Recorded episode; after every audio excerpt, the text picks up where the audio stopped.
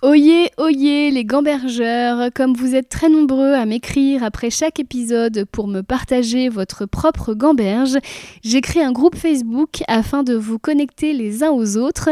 Ce groupe s'appelle Gambergeland, c'est un groupe privé. Pour en être, il suffira de répondre à une petite question et de vous engager à n'y insulter personne. J'ai voulu créer une safe place pour nous, souvent très sensibles et qui nous posons beaucoup de questions. Au plaisir de vous y retrouver. Moi, j'avais lu un livre de Musso. Je suis tombé là-dessus, on m'a offert ce livre, je l'ai lu, et euh, je suis tombé sur un, sur un paragraphe où la personne, elle mange des macarons Pierre Hermé. Autant te dire que quand j'ai lu ça, je me suis dit pareil. Waouh, en fait, la pâtisserie, elle va plus loin. Il y a des auteurs qui, qui ont pris mon monde pour le mettre dans le leur. Et pour moi, je pensais que c'était pas possible en fait. Pas que c'était pas possible, mais je me suis dit que c'était un monde qui était inconnu. Euh, enfin, tu vois, de, de mixer ça. Bonjour à tous et bienvenue dans ce 16e épisode de Livre Échange, le podcast où je demande à une personnalité qui m'inspire de me faire lire un livre afin que nous en parlions ensemble. Cette semaine, c'est le chef pâtissier Nicolas Paciello qui m'a permis de concrétiser une envie que j'avais depuis longtemps, parler de littérature de cuisine et de la littérature dans la cuisine. À travers son livre de recettes préférées, Gâteau de Christophe Felder, Nicolas nous partage sa passion et sa Madeleine de Proust, une tarte au fromage que bah, nous serons bien navrés de ne pas pouvoir vous faire goûter. À défaut, je vous propose de savourer cet échange. Bon épisode. Bonjour Nicolas Pacello. Salut Christine. Je suis ravie de te recevoir. Euh, alors, je vais te présenter euh, vite fait. T'es chef pâtissier, mais pas n'importe lequel. Oui, pour, moi, oui, je fais des gâteaux. Et, Bah, euh, Mais tu, tu fais des gâteaux mieux que les autres quand même, Ouais. parce que moi aussi je fais des gâteaux, mais j'ai pas une, une Ouais. pâtisserie dans Paris. Exactement, en fait, c'est ma passion depuis tout petit. Et puis, effectivement, je viens d'ouvrir euh, ma. Allez, j'ai signé hier ma quatrième boutique à Paris. Est-ce que c'est un scoop pour mon podcast? Et oui, c'est un scoop. Alors, je sais pas quand il va sortir, mais en tout cas, euh, c'est un scoop. C'est un scoop parce que euh, tout va très vite. On a même pas deux ans et euh, j'ai une longue carrière, mais 500, c'est tout jeune encore. Oui, parce que t'es passé par Fauchon, par Mm. le Crayon, par C'est ça. euh, Prince de Galles. Ouais. Alors, je suis arrivé à 20 ans à Paris et j'ai fait euh, effectivement 5 ans et demi de Fauchon où j'ai tout redécouvert le, le haut de gamme, le luxe, euh, tous ces clients un peu parisiens qui, qui veulent vraiment euh, le, le- le- le- le top. Ensuite, j'ai fait le Crayon. J'ai travaillé un an avec Cyril Lignac. J'ai ouvert sa boutique dans le 11e. Euh, ensuite, j'ai ouvert le Prince de Galles, avenue Georges V. J'ai ouvert la réserve. Je suis revenu au Prince de Galles. T'as obtenu deux étoiles pour Exactement. la Michelin pour la réserve. non, Exactement, pour la réserve et ensuite pour le Prince de Galles. Et, euh, et ensuite, euh, William, mon associé, est venu me chercher pour euh, 5 Sens. Et en même temps, euh, comme le projet mettait un an et demi, ben, j'ai pris le Fouquet's en même temps. Et j'ai rencontré Pierre Gagnard au Fouquet's et c'était incroyable. C'est marrant comme tu dis ça, comme si Fouquet c'était pour passer le temps. en Exactement, en fait. exactement. C'était à peu près ça. ouais. Formidable. Et donc, quand je t'ai contacté pour, euh, bah, pour un livre, euh, en fait, tu m'as spontanément proposé un livre de cuisine et j'étais ravie parce que la littérature de cuisine, c'est quand même un sujet assez fou qui est assez peu abordé. Est-ce que tu peux me parler du livre que tu as choisi? Ben, tout simplement, déjà, il s'appelle Gâteau et je pense que Gâteau, c'est ma vie en fait. Tout simplement, je trouve que euh, à travers ce mot, pour moi, il exprime tout. Je me vois pas faire autre chose. Et Christophe Felder, donc, qui est l'auteur de ce livre, qui est un chef pâtissier alsacien, moi je suis lorrain, alors c'est vrai que l'Alsace et la Lorraine, mais pour le coup, c'est quelqu'un qui, euh, qui a vraiment des valeurs. Et euh, dans ses recettes, je me retrouve beaucoup. Je retrouve beaucoup d'histoires, euh, d'histoires de ma maman, de ma grand-mère. Et, et- les recettes sont vraies. Alors souvent, c'est vrai qu'on prend des livres de recettes et c'est pas toujours. Lui, il est vraiment très précis.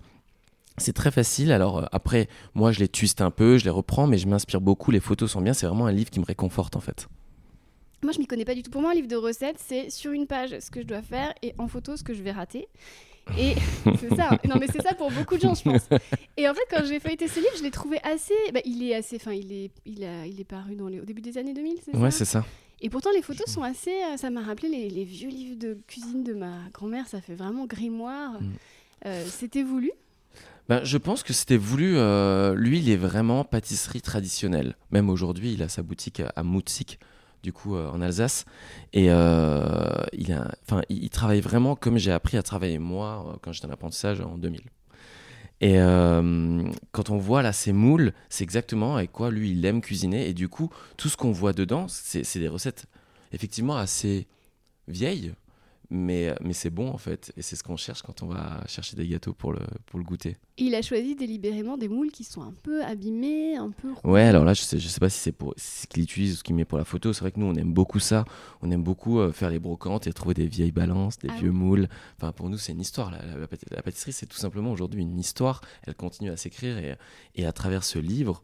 Enfin, c'est incroyable. Et effectivement, les photos, mais il, il a réussi à les twister un tout petit peu, les photos. Enfin, certes, ça reste des vieux gâteaux dans des moules carrés, comme on voit là, mais il y a toujours quand même, euh, je trouve, euh, ce brin de, de, je sais pas, de simplicité qui peut laisser paraître aux gens que c'est facile à faire. Tu vois, c'est pas des C'est fourbe quand même, parce que quand on regarde les recettes, c'est faux. Non, mais c'est vrai. Excuse-moi. Alors pour ça, ensuite, il faut prendre mes livres. C'est ça. Les recettes qui déchirent. Exactement. Non, mais voilà. En tout cas, c'est vraiment moi. euh, c'est vrai que ça me réconforte beaucoup. Et des fois, quand je suis en panne d'inspiration, bah, j'aime bien l'ouvrir, je le feuillete et ça me donne toujours des idées. Ouais. Et souvent aujourd'hui, bon, moi je regarde Top Chef, hein, comme énormément de gens, on parle de déconstruire, de réinventer. Mhm. Mais est-ce que c'est bien avant de faire ça euh, de, de passer quand même par les bases? Parce que là, il, il déstructure rien du tout. C'est vraiment les recettes euh, Ouais. classiques euh, à l'ancienne. Ouais, alors, ouais, ouais, lui, alors, on se sert de ça. Moi, je dis toujours, il y a cette génération qui est arrivée. Alors, il y a Felder, euh, Pierre Hermé, Philippe Conticini, tous ces gens qui, euh, qui, ont, qui ont fait un travail sur la texture, quand même, sur la texture, les alliances, un peu de parfum. Et puis, euh, et puis ensuite, il y a eu les formes avec euh, Christophe Adam, Christophe Michalak. Et nous, on arrive et on mixe les deux, en fait. On mixe un peu les deux. Mais si on connaît pas ces bases-là, si on connaît pas les noms, si on connaît pas les histoires, c'est difficile après d'aller chercher. Je pense que c'est pareil dans tous les métiers. Si on connaît pas correctement les bases, c'est difficile après d'aller euh, d'aller twister ça correctement. De, de s'approprier la, Exactement. la recette. Et alors, tu as apporté ton exemplaire, et moi aussi j'ai mon exemplaire, Mhm. et mine de rien, ça fait quand même deux gros bouquins. Et, euh, et, euh, et en fait, le truc, c'est que c'est pas très fonctionnel quand tu as ça dans ta cuisine euh, pour travailler ici. Toi, tu as tes gros livres de recettes chez toi? Alors, je trouve pas ça fonctionnel du tout. C'est pour ça que moi, mes livres, ils ont été pensés pour pouvoir les ouvrir dans- sur le plan de travail, qui prennent pas de place, qui soient, soient nettoyables et tout. Mais ça, ça fait un peu encyclopédie. C'est ça. Tu vois, donc euh, c'est vrai que quelqu'un qui cherche une recette facile va pas forcément ouvrir un livre comme ça. Va se dire, oh, laisse tomber, c'est, c'est, c'est- bah, je vais jamais réussir à faire un gâteau. Et, mais c'est pour ça que je pense qu'il il- il sert aux pros et aux semi-pros. Ce que je dis, les semi-pros, c'est quand même des ménagères qui. Parce qu'aujourd'hui, il y a quand même un certain niveau à la maison, euh, moi je le vois. Et Grâce aux émissions de cuisine, tu penses? Grâce aux émissions, ouais, grâce aux émissions. Ouais. Grâce aux émissions, ça a ouvert vraiment le- l'univers de la pâtisserie. Après, il y a eu des gens comme Christophe qui a fait beaucoup de livres et qui, lui, euh, donne beaucoup de sa personne. Moi, j'aime beaucoup ça, j'aime beaucoup donner. C'est-à-dire que j'aime beaucoup transmettre, j'aime beaucoup partager. Lui, le fait beaucoup et c'est des valeurs dans lesquelles je me retrouve assez chez lui. Et c'est drôle parce que ça n'a pas été mon chef. on n'a jamais travaillé ensemble. On, on vient peut-être tous les deux de l'Est. On partage. euh, cette envie de faire plaisir et de partager, parce que là-bas, c'est vraiment euh, le goûter. Enfin, c'est, les biscuits lorrains, les biscuits alsaciens, les kouglof et tout. Enfin, toute cette culture de l'Est, je pense qu'elle est vraiment importante dans les, dans les biscuits. Et on l'a, et moi, je sens que ça pourrait être un peu... euh, ça pourrait un peu que- quelqu'un ça pourrait être quelqu'un de ma famille Christophe en fait mais sans vraiment le connaître. On s'est rencontrés euh, effectivement au salon du chocolat sur des événements on se dit bonjour. Certaines fois même sur des lives tu sais, à se répondre et tout. C'est quand même un chef que moi je respecte qui était déjà là quand je suis arrivé. Donc euh, ces livres là je les ai ben, j'ai commencé en 2000 il est sorti en 2000 enfin c'est- les gens qui sont encore là ils sont toujours là avec le sourire ils disent oui toujours enfin ils sont toujours là pour les autres et ça c'est hyper important pour moi ouais. Un pâtissier pas généreux, ça n'existe pas? Si je pense que ça existe Mais ils vont pas très très loin. ouais ou c'est peut-être pas des vrais pâtissiers Ok, je vois qu'il y a deux post-it dans ce livre. ouais il y en a même plus mais j'en ai caché Ah d'accord. Il y en a en dessous donc c'est vraiment, ce- tu m'as pas mitonné quoi. C'est vraiment un livre que tu utilises. euh, C'est c'est ton livre doudou un peu. Ah ouais, ouais. Ah Ouais. ouais, c'est vraiment mon livre. euh, et, je pense qu'il doit le savoir parce que des fois, je mets des photos, enfin, je mets des recettes. Effectivement, nous, en tant que chef, moi, regarde, j'ai même des, annotations dedans. En fait, c'est vraiment un livre réconfortant. C'est un livre qui va me donner des idées de, fruits ou quand, tout simplement, voilà, j'ai envie de m'évader un peu. Et, euh, là, si on prend, alors je sais pas où il est. euh, Voilà, là en ce moment, je suis sur Noël. Je prépare les cartes de Noël. Ah oui, alors on enregistre ce podcast en juin. voilà. Ah ouais, t'es dans un autre monde là, t'es dans le futur en fait. Ah, tu bah, prépares dans Noël, là Ouais, tout de suite, exactement. d'accord, ouais, ok. ouais. Et là, je suis dedans. Donc, euh, Noël de quelle année? Noël 2000. Ça va, d'accord, ok. Noël 2022.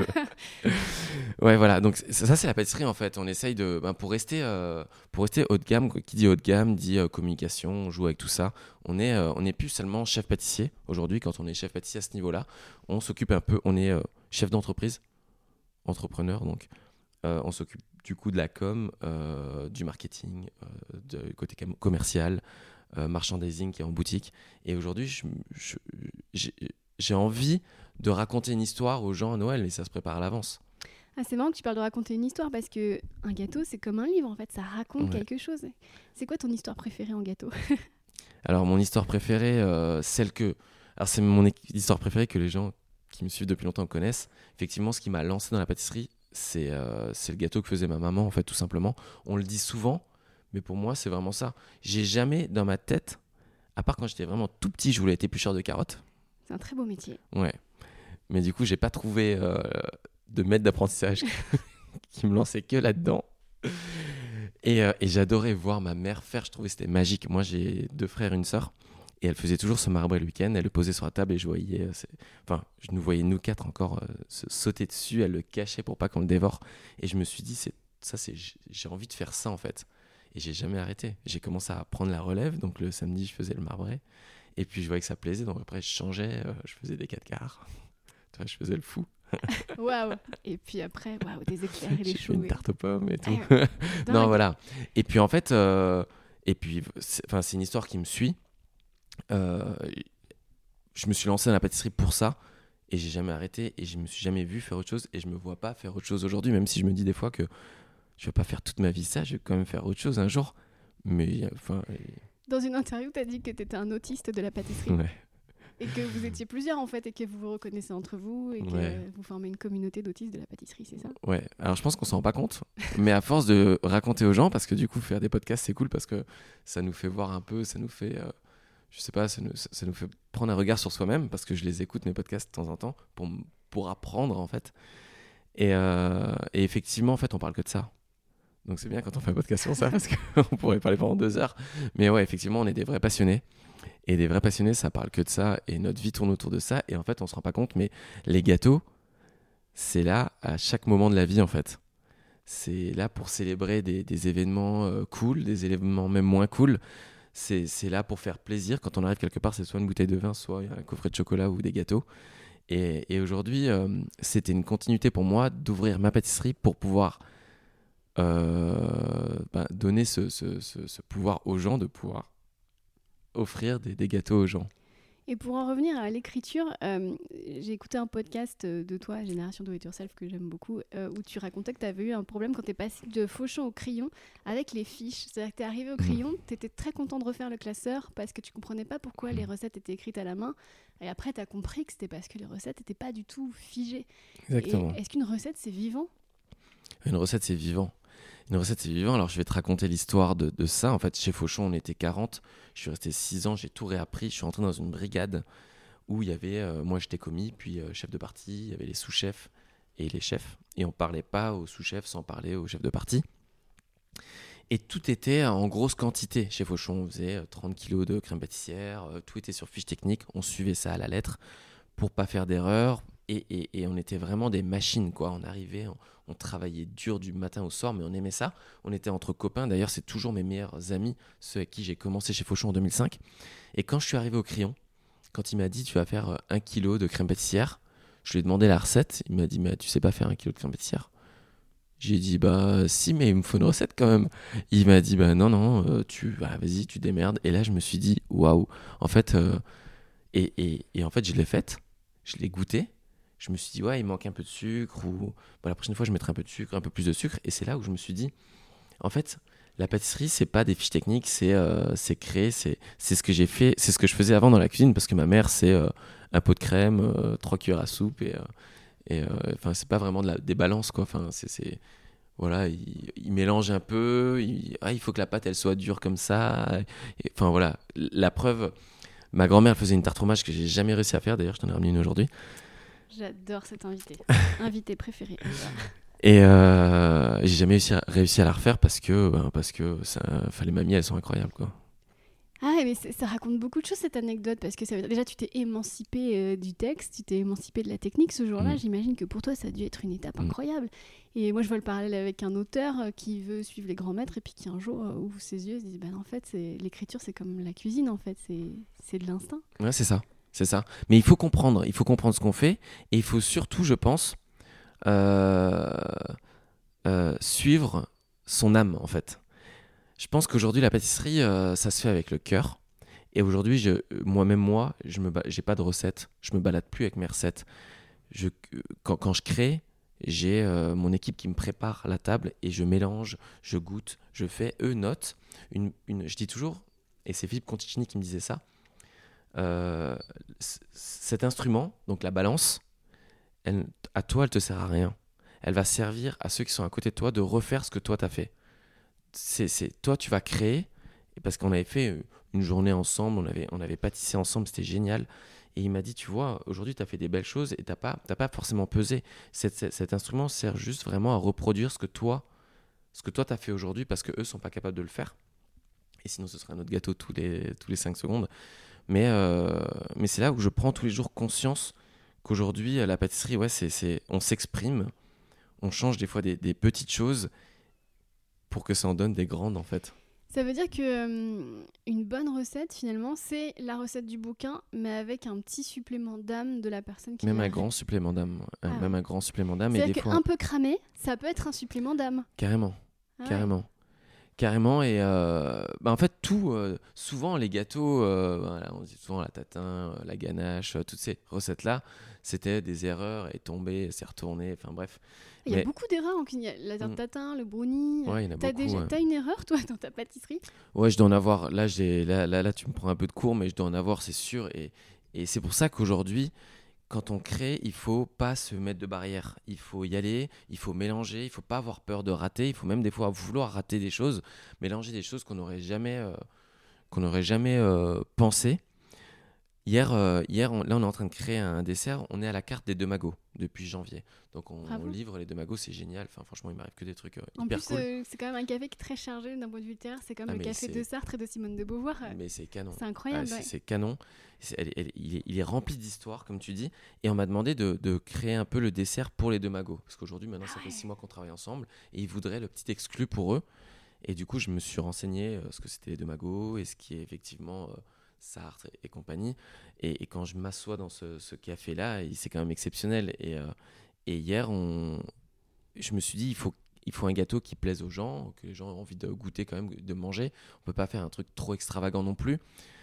Mais il faut lui amener quelque chose où effectivement on va ramener, on va twister. Et je parlais avec euh, mon associé William, qui lui est plus du côté finance, développement d'entreprise et tout, mais qui adore la pâtisserie et qui adore quand je crée. Et je, suis sur une tarte citron un peu yuzu, euh, où j'ai essayé de mettre dedans de- du shiso, mais ça sortait pas comme je voulais. Et hier, il me dit euh, dans le bureau, euh, bah, mets du caramel dedans. Citron caramel, personne fait ça. Et dans ma tête, je me suis dit, ouais, c'est vrai, en plus, personne fait ça. Bah, je l'ai fait en fait. Et je trouve ça génial. Donc aujourd'hui, là, cet après-midi, je goûte ce gâteau et je me suis dit, et toute la nuit, je me suis dit, ouais, j'ai hâte en fait d'avoir ce. Parce que je sais ce que ça va donner moi en fait. Parce que je connais très bien le caramel que je mets dedans. Parce que c'est un caramel un peu, tu fais le, Twix là, tu vois, la, texture. Mais j'aime bien, moi je pousse assez mes caramels en fait. J'aime bien quand les caramels ils chatouillent un peu. Et j'aime bien les crèmes citron qui, qui poussent un peu et pareil, où on sent vraiment l'acidité. Et en fait, le sucre et l'acidité, ça, je pense, ça fait un truc vraiment cool. Et je trouve que c'est. Même lui, quand il fait ça, je me dis, euh, il s'amuse en fait. Et aujourd'hui, il est passé du côté financier, il était dans un grand groupe bancaire, à un côté où il, où il a développé son entreprise. Il s'amuse. Et quand il fait ça, moi, je trouve ça génial parce que demain, il y aura une histoire sur ce gâteau-là. Ok, c'est le gâteau de Demago, mais je vois l'instant. Enfin, ça, ça, ça a figé un instant. Ah ouais, Ah, c'est fabuleux. Mm. Et alors, je sais pas si tu veux en parler, mais je sais que tu as fait un TED. Il, Ouais. a, il a pas encore été diffusé. Non. Ça, c'est quand même la grande classe déjà. Ouais. Bravo. Sur la pâtisserie digitale. Non, en fait, c'était euh, c'était sur la- le digital, mais euh, en fait, l'émotion qu'on peut pas passer dans le, dans le digital. Parce que nous, on a fait un, un métier d'émotion. Ouais. Euh, D'ailleurs, les cinq, les- l'émotion passe par les cinq sens. Et, euh, et en fait, aujourd'hui, moi, je me sers d'Instagram. Je, je cracherai pas sur Instagram, je cracherai pas sur les réseaux sociaux, mais il faut faire attention. Aujourd'hui, à travers les, les réseaux sociaux, on peut pas passer le goût, on peut pas passer euh, les odeurs. Euh, et, et c'est ça que j'avais envie de dire dans, dans, dans ce TED. C'est qu'aujourd'hui, le plus important, c'est que s'il n'y a pas ce côté digital, moi, le plus important, c'est d'ouvrir la porte à quelqu'un qui entre dans ma boutique et qui vient me rencontrer ou rencontrer euh, les vendeurs, choisir son gâteau, le déguster sur place, si possible, et puis, et puis qui repart avec une, une vraie émotion. Donc, euh, je parle des côtés bien et des côtés euh, où il faut faire attention, parce que des fois, euh, nous, euh, on nous starifie un tout petit peu, parce qu'on a beaucoup de followers, parce que du coup, les marques ben, viennent nous chercher, ils nous proposent de l'argent pour... pour, euh, pour mettre en avant des choses euh, et c'est bien parce que ça fait partie de notre métier et que ben, faut gagner de l'argent pour vivre, ça faut pas, il y a un moment faut pas, pas se cacher, mais il faut pas perdre son âme. C'est-à-dire qu'il y a un moment faut pas euh, accepter des marques qui nous ressemblent pas. Et aujourd'hui, je travaille qu'avec des marques qui me ressemblent et que j'ai pas peur de mettre en avant.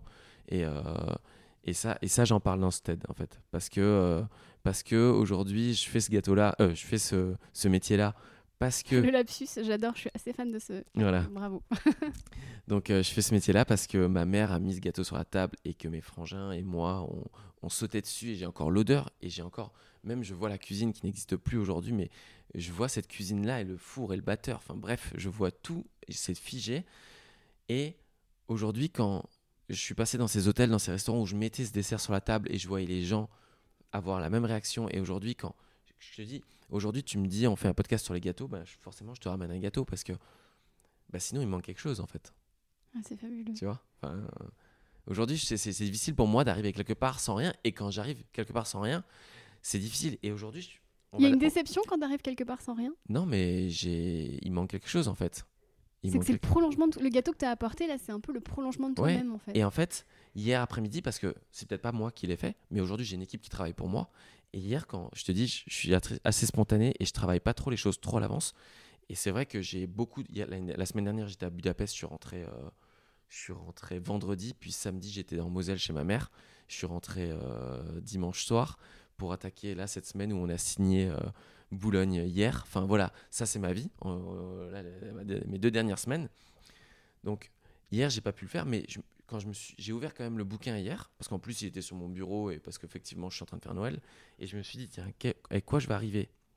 Donc il y a ce marbré j'aurais pu faire le marbré qui est dedans qui n'est pas le mien mais qui euh, mais qui a cette histoire mais que tout le monde connaît. Puis je suis tombé sur la tarte au fromage. La tarte au fromage elle est chez nous. Quand je dis chez nous elle est de l'est qu'on appelle le caisse-cour hein, le gâteau au fromage et euh, ma, ma, ma, grand-mère et ça mes frangins ils me taquinent toujours sur le, sur le marbré c'est vraiment une vraie histoire. Tous les anniversaires, il y avait ce casse-court sur la table parce qu'elle réussissait, mais était d'enfer que c'était pas un anniversaire s'il n'y avait pas ce gâteau. Et, euh, et j'ai dit à Axel qui travaille avec moi, je lui ai dit hier, tiens, je te donne cette recette-là, tu me la fais pour demain? Ouais, mais vous n'allez pas la valider. Enfin, si je la rate, tu la fais, tu la mets en boîte. Et moi, c'est pas grave. Demain, c'est ça qui est génial au niveau où je suis. C'est que je on va le sortir. On va quand même le sortir parce qu'il faut que tu le vois. Il m'envoie la photo hier soir parce que je suis pas repassé au labo et ce matin je suis pas repassé au labo. J'ai dit tu l'envoies en boutique. Moi je passe en boutique le récupérer. Et hier soir il m'envoie une photo. Il me dit ouais mais il est fissuré. J'ai pas réussi à le cuire. Il est pas beau. Vous pouvez pas partir avec ça. Tu le mets en boîte. J'y vais parce que demain on va raconter une histoire et c'est une histoire. T'inquiète pas, il y a pas d'image. mais c'est pas grave. Et, et effectivement en plus un gâteau au mais il a mis son supplément d'âme dedans. Mais bien sûr. Il lui- comment? Regarde, il s'appelle Axel. Euh, qui qui a, qui a Ouais, fabriqué Axel. le. Ouais. Je dis, regarde, en fait, il m'a Ah envoyé ouais. la photo, je pourrais te montrer la photo qu'il m'a envoyée. C'est ça, un gâteau au fromage, ça s'éclate. En fait, c'est Ah pas beau un gâteau au fromage, mais Et c'est là, bon. il y a un post-it avec un cœur. Ah, c'est vraiment ta recette. euh, Bah, effectivement, bah, en fait, je l'ai je l'ai mis hier le post-it parce que c'est. bah, je savais pas que je l'ai mis à cette recette-là, mais. T'as mis un like en fait. Ouais, j'ai liké ce dessert parce que, en fait, j'ai jamais réussi à le faire et pourtant, il sera à 500 un- un jour. Hmm. Parce que c'est moi en fait ce gâteau et 500 c'est moi et tu vois j'ai aussi ça parce que la tarte ça, ça est génial regarde cette photo enfin pour moi c'est la simplicité ce mec là Ah, arrive je- à faire de Je décris pour les auditeurs, c'est une tarte au chocolat avec de la praline ou des noisettes. et il y a ça. beaucoup de relief. ouais. exactement ça et pourtant c'est une tarte au chocolat mais on a envie de la prendre on a envie de la manger et en tout cas elle donne envie tu vois il y en a une autre enfin bref Hop, là. Toi, ça c'est les petits post-it des gâteaux de Noël je pense qui sont euh, que j'ai mis un peu à l'intérieur mais effectivement je lui ai dit tu l'envoies ce dessert et je sais qu'il va être bon parce que c'est un jeune à qui je fais très confiance, je fais confiance à toute mon équipe, mais, euh, mais il, va, il va essayer de faire le mieux.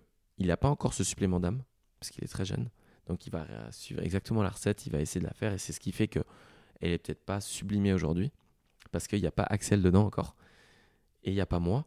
Et moi, je sais que j'aurais vite fait euh, regarder euh, les ingrédients, j'aurais surtout mélangé à ma façon, je l'aurais mis au four, j'aurais même pas regardé combien de temps il se cuit, j'aurais regardé, j'aurais ouvert, fermé, et c'est comme ça. Et lui, il a dû mettre, euh, je sais pas, s'il a marqué 75, 30 minutes, il a mis 175, 30 minutes, mais les fours sont tous différents, ils ont tous une histoire, et ça pète comme ça pète. C'est que le four aussi raconte son histoire, le pâtissier raconte son histoire, la recette raconte son histoire. Les ingrédients. Donc au final, c'est une trame narrative sans bien fin. Sûr, bien sûr, bien sûr, C'est pour ça qu'aujourd'hui, j'ai pas peur de donner mes recettes.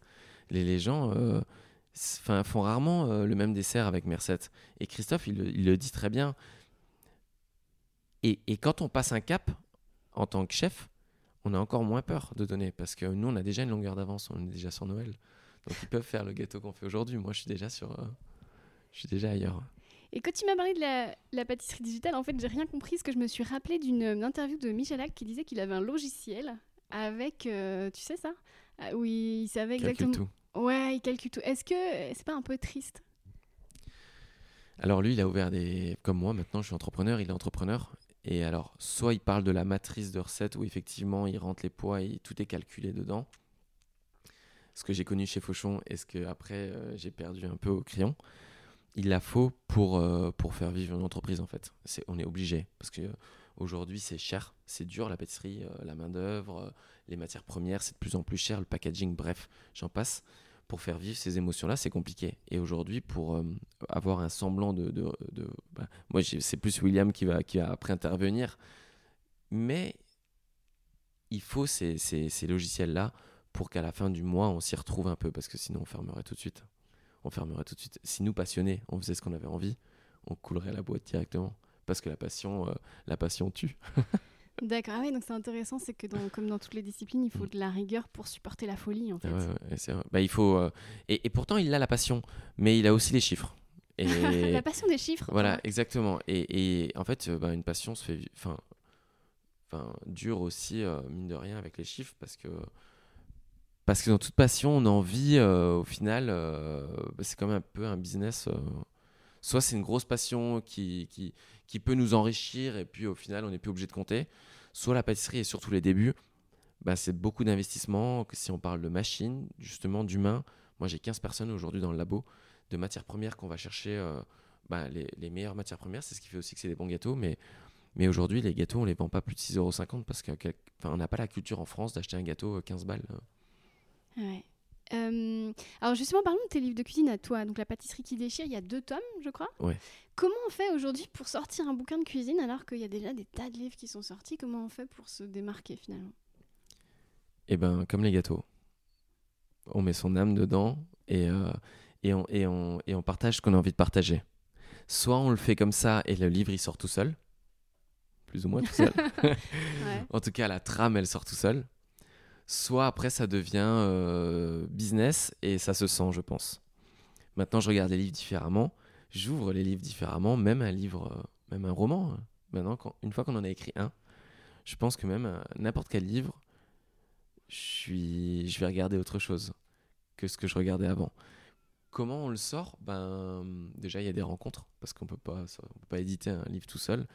Quand on rentre à la Fnac ou n'importe où, il y a je sais pas combien de références de bouquins, de livres, et pourquoi je me dis, moi, le mien va sortir du lot. Mais il existe déjà 1000 Paris-Brest, pourquoi le mien sortirait du lot? Il existe 1000 euh, tartes au chocolat, pourquoi la mienne? Eh bien, parce que euh, moi, si tu prends mes parce que j'aurais pu te ramener mon livre en fait. Tu me dis quel, quel, livre tu veux, bah, si tu veux apprendre sur moi, tout mon premier livre, le carnet de recettes qui déchire. Pourquoi qui déchire? Parce que moi, je suis un chef qui déchire et que je suis le premier à rigoler. Je suis le premier. Alors j'ai cette rigueur les recettes sont vraies. Quand tu fais les recettes de mon premier livre, déjà il y a des anecdotes sur toutes mes recettes. Je donne beaucoup. Il n'y a pas que y a pas que y a pas que y a pas a pas que des grammages dedans. Je tutoie dans le livre. C'est génial. Et souvent les gens me disent ouais j'ai l'impression que bah, que vous êtes à côté de moi et que et que tu me dis quoi faire en fait. Et je me suis vraiment mis à la place des gens pendant un an. J'ai fait le tour des cuisines. Je demandais aux gens. Qu'est-ce que tu as comme quand j'allais à des soirées, j'allais dans des cuisines, c'est comme si aujourd'hui on demandait dans la cuisine et demandait t'as quoi comme, comme, comme, ustensile, je notais et grosso modo il y a toujours le même ustensile, hein, le moule Tefal, euh, enfin un pot de sucre, un pot de farine, un sachet de sucre vanillé et, euh, je me suis dit il faut sortir 60 recettes avec ça ou je vais à l'épicerie du coin ou au Monop ou euh, et, euh, et je complète avec ce qu'il y a dans ces magasins-là. Je veux pas que ce soit compliqué, je veux pas, je veux pas qu'il faille aller à Rungis ou euh, je veux même pas parce qu'aujourd'hui c'est déjà un cap. hein. Alors moi je fais le marché, nous on aime, euh, on aime, mais il y a beaucoup de gens qui font pas le marché. Il y a beaucoup de gens et donc je me suis dit il faut vraiment que ce soit au plus simple. Il faut leur donner envie de mélanger des choses et de réussir à faire quelque chose. Donc on va aller au plus simple. Et le nombre de fois que je reçois encore aujourd'hui des photos en me disant chef, on m'a encore dit là il y a trois jours, ce livre c'est une mine d'or. Il me dit je faisais pas de gâteaux et aujourd'hui je fais des gâteaux pour mes enfants. Et si ça c'est pas la plus belle des, euh, des récompenses, moi Ah, c'est fabuleux. Mm. Tu parles de ton compte Instagram. euh, c'est vrai que tu as beaucoup de followers. euh, y a une, comme tu le disais, il y a une starification maintenant Mm. du, du métier. Est-ce que ça brouille pas un petit peu euh, les pistes? C'est-à-dire à un moment donné, qu'est-ce qui est, il faut faire des bons gâteaux ou il faut faire des bonnes stories? Il faut faire les deux. Non, il faut faire les deux. Aujourd'hui, en fait, aujourd'hui, on peut tout faire. Parce que je pense que on peut tout faire. Mais faut le faire avec son âme. Moi aussi, ça m'est arrivé de me perdre. hein. Enfin, parce que je pense que moi, je suis issu euh, d'un milieu où euh, mon père était ambulancier, ma mère était nourrice. euh, j'ai grandi, enfin, j'ai grandi de la meilleure façon que j'ai pu. Et sinon, je ne serais pas là aujourd'hui parce que c'est l'éducation qui fait. N'importe quelle éducation, mais, mais en tout cas, c'est l'éducation que j'ai eue qui fait que je suis là aujourd'hui. Il faut pas se perdre. Moi, j'ai des frangins qui me remettent. euh, je dis toujours des frangins, mais ça englobe ma frangine. Elle me taquine toujours sur ça, mais euh, qui me remettent sur le droit chemin parce que parce qu'eux ils s'en foutent de tout ça et euh, Ils t'appellent pas chef euh. bah non. mais mon grand frère adore et, et, et je lui ai fait faire des vestes de cuisine parce qu'il adore venir à 5 sens et faire partie de la- de l'équipe. C'est-à-dire que quand il vient à 5 sens, pourtant c'est mon grand frère qui a souvent pris le rôle de père. Et, euh, et, et- et ça m'a choqué ça parce qu'il est déjà venu dans le labo. Et puis, euh, et puis quand je gueule, je gueule quoi. Et c'est le premier à dire, et je l'ai entendu par après, à dire non, non, mais quand j'étais, euh, faut voir Nico quand il rentre dans le labo, euh, même moi, euh, je me suis mis à faire la vaisselle parce que je me suis dit s'il repasse et que la vaisselle elle est pas faite. Et quand il l'a raconté, je me suis dit ouais, c'est des choses que je. Enfin, en fait, j'ai eu un retour en fait. De, Ouais. Et je me suis dit ouais, enfin, ouais, c'est comme ça. En fait, je, me, je suis quelqu'un d'autre dans le labo. Et je pense qu'un artiste est quelqu'un d'autre quand il est euh, sur scène. Il est lui-même, mais, euh, mais, mais il vit et il fait pas attention à ce qu'il y a autour de lui. Il, il donne ce qu'il a envie de donner aux gens sans qu'on lui dise euh, tu fais ça comme ça ou ça comme ça. Il sait que c'est ça qu'il doit délivrer aujourd'hui. Et nous, c'est pareil. Et- Le chef, finalement, c'est un bon père de famille. C'est à mettre une Mm. ambiance familiale et, et conviviale, mais avec une, une- j'allais dire une sévérité, mais non, disons une autorité. ouais, Il faut une ça. autorité naturelle. Est-ce qu'un chef qui n'a pas d'autorité, genre quelqu'un comme moi par exemple, est-ce qu'il peut survivre en cuisine? Je sais pas si t'as pas d'autorité. On a tous une autorité différente. Je pense que pour faire ce que tu fais, tu as une certaine autorité. Maintenant, une autorité, ça veut pas dire euh, rentrer dans un labo et dire Eh connard, tu vas me faire. une- non, mais ça- on, a, on a connu ça en cuisine. Ah Enfin, peut-être pas ça, mais si, enfin, quelqu'un qui ratait une, une recette, on l'a connu. Il y a eu des débats et des débats, euh, des chefs que je citerai pas, mais des chefs qui font qu'aujourd'hui, la, la cuisine, la gastronomie française, elle est encore là. Et le métier là, il est comme ça. Même dans. Si on perd ça, aujourd'hui, demain, on perd la, la- la gastronomie, on perd la cuisine. Donc, nous, aujourd'hui, on se doit de, de, de faire un entre-deux parce que les jeunes n'acceptent plus ça aujourd'hui. Ils ils sont aujourd'hui Instagram, les, réseaux ouvrent un monde à tout le monde, des fois un peu trop, et des fois euh, la pâtisserie c'est facile, mais non c'est pas facile parce que euh, parce qu'aujourd'hui c'est cher comme je disais, mais faut pas leur parler de ça parce que c'est pas ça qu'ils voient. Pourtant c'est la, la réalité. Enfin le prix derrière une recette c'est une, une réalité et je l'apprends aujourd'hui quand quand quand il y a les factures qui tombent à la fin du mois, c'est bizarre de dire ça et j'ai pas envie de passer pour le vieux con, mais j'y mais j'y arrive il, faut réussir à leur dire, euh, trouver les mots pour pas leur dire que c'est un métier chiant qui, sur lequel on, on y revient sur l'argent. Parce que c'est un métier passionnant et la passion on l'a fait euh, sans, penser à l'argent. Donc aujourd'hui, moi, je, je le sens quand il n'y a pas d'ambiance dans le labo. Je pense que ça peut être pareil quand on rentre à la maison qu'il n'y a pas d'ambiance dans, dans, dans- dans la cuisine. quoi. Il n'y a pas d'ambiance dans le salon. Tout le monde est là. Non, tu, t'arrêtes ta tablette, t'arrêtes ton portable, t'enlèves tes écouteurs, on va faire un jeu de société, on va faire un truc ensemble. Moi, souvent, je rentre en salle de pause et je leur dis Qu'est-ce que tu as fait hier soir? J'ai cette image-là quand je rentre en salle de pause où ils sont là sur leur portable et il n'y a rien qui se passe. Mais c'est, c'est incroyable. Et je leur dis euh, T'as fait quoi hier soir? Ah, Hier soir, euh, bah, j'ai regardé. Une... Ouais, t'as regardé quoi? Enfin, t'as regardé quoi sur Netflix? C'est quoi la dernière série? C'est quoi ça? Et pourquoi tu regardes ça? J'ai appris à poser des questions. William m'a appris à poser des questions, m'a fait évoluer. C'était une rencontre incroyable. Mais aujourd'hui, oui, il faut. C'est vraiment, euh, je pense, euh, la pâtisserie, il faut, euh, il faut cette autorité. C'est plus cette rigueur, j'ai envie de dire. Tu vois, cette rigueur des câbles. Ah oui, oui, parce que alors Non, mais- j'explique, parce que quand je suis arrivée, tous mes câbles étaient emmêlés et tu m'as expliqué que chez toi, ça, ça n'arrivait pas. Voilà. Moi, je fais mettre tout dans le mur, je veux pas de câble chez moi. Comme quand, à la manufacture, quand tu rentres à, à 500 à Pantin, tout est vitré et tu vois toute l'équipe travailler. Mais quand les vitres sont sales, c'est pas possible en fait. Chez moi, tu verras pas une goutte de calcaire sur ma vitre de la douche, tu vois. T'es Dexter, quoi. T'es vraiment le Tu. Dexter de la cuisine. Si tu la verras, mais pas longtemps en fait. Et quand je rentre, c'est juste pas possible en fait. Ah, mais on n'a pas, non, on n'a pas, pas le temps de nettoyer une vitre. Ça met, euh, allez, euh, 45 secondes de nettoyer une vitre. C'est où tu as envie de le faire ou t'as pas envie. Si t'as pas envie, ça, et ça, c'est la base d'un bon gâteau en fait. C'est con, mais euh, c'est pas con en fait. Et tu parlais du téléphone portable. Est-ce qu'aujourd'hui, le téléphone portable, c'est pas un petit peu juste euh, l'opposé du marbré au chocolat, qui est convivial et qui invite à, à l'échange? Bah, une fois de plus, euh, je pense que le téléphone portable, il y a des groupes WhatsApp, euh, il y a des choses qui font que, il y, a des- outils sur ce portable-là qui peut aider. Mais rien ne changera une sortie. Je, vais, je fais des spectacles, je fais des, de plus en plus. Mais en fait, c'est fou parce que hum, j'ai toujours, comme tu me disais avant, j'ai toujours travaillé beaucoup. C'est parce que j'ai jamais eu l'impression de travailler, peut-être. Mais très tôt et très tard, et je, je n'avais Dieu pour rien d'autre. C'est-à-dire que j'avais pas besoin d'aller au théâtre, j'avais pas besoin d'aller. En fait, tout se passait dans le labo et je vivais des, des moments tous les jours et, et je me les créais ces moments-là. Quand euh, Christophe Adam il m'a ramené à Singapour, c'était génial, je savais même pas où c'était. tu vois?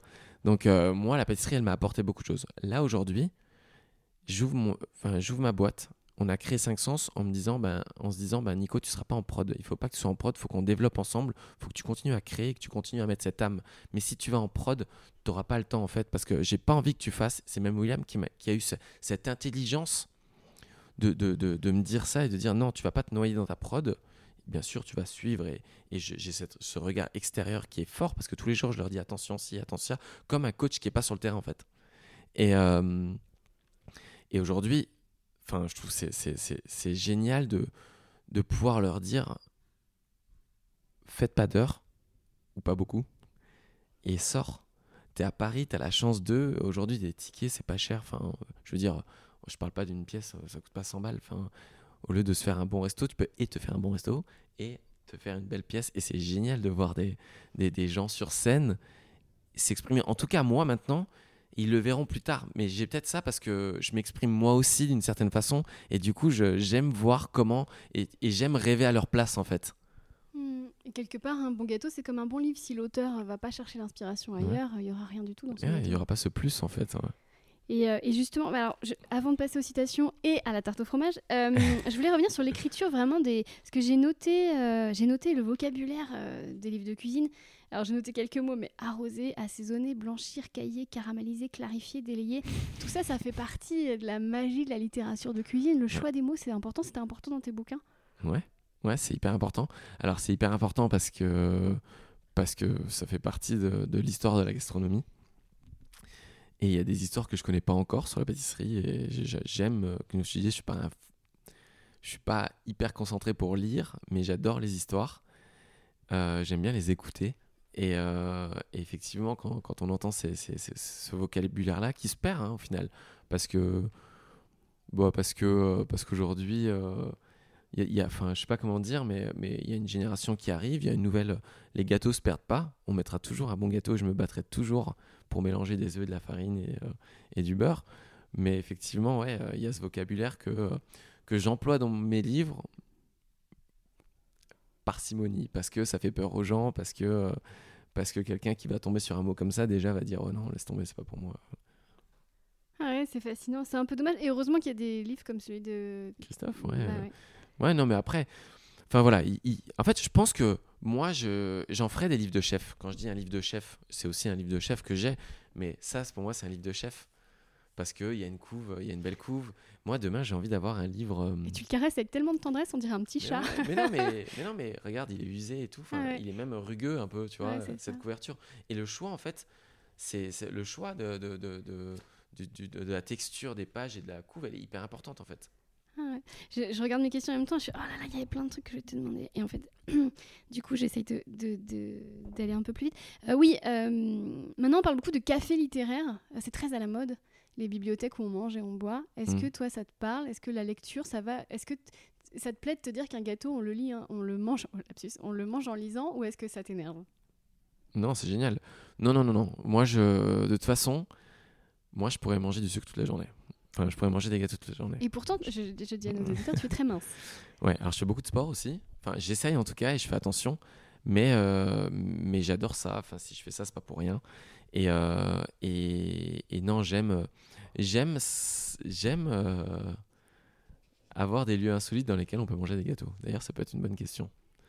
Tu vois, où on pourrait manger un gâteau. euh, Bah, déjà, le café des deux magots, c'est quand même ouais. un, un superbe pont entre Ouais. les deux mondes.